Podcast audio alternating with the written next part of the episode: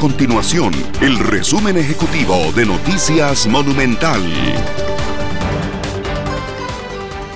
Hola, ¿qué tal? Les saluda Randall Rivera, director de Noticias Monumental. Costa Rica contabiliza este lunes 662 casos confirmados de COVID-19, solamente dos más que los registrados el día de ayer, aunque lamentablemente se suma un fallecido más, llegando a la cifra de seis.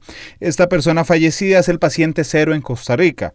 En nuestro país hay tres pacientes ceros, dos médicos perdón, más bien dos estadounidenses que ingresaron al país en marzo, que no contagiaron a ninguna persona según los registros de salud, y este médico ginecólogo del Hospital de Alajuela que salió a Panamá, regresó al país y contagió a muchísimas personas sin darse cuenta en el Hospital de Alajuela.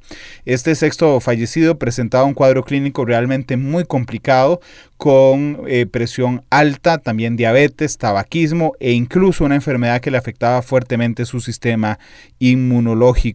Es importante reiterar también que las seis personas fallecidas son hombres. De estas seis personas, una nada más no tenía factores de riesgo. Los invito a seguirnos en nuestras redes sociales, en Facebook Noticia Monumental, en Twitter arroba monumentalcr y en monumental.co.cr. Hasta luego.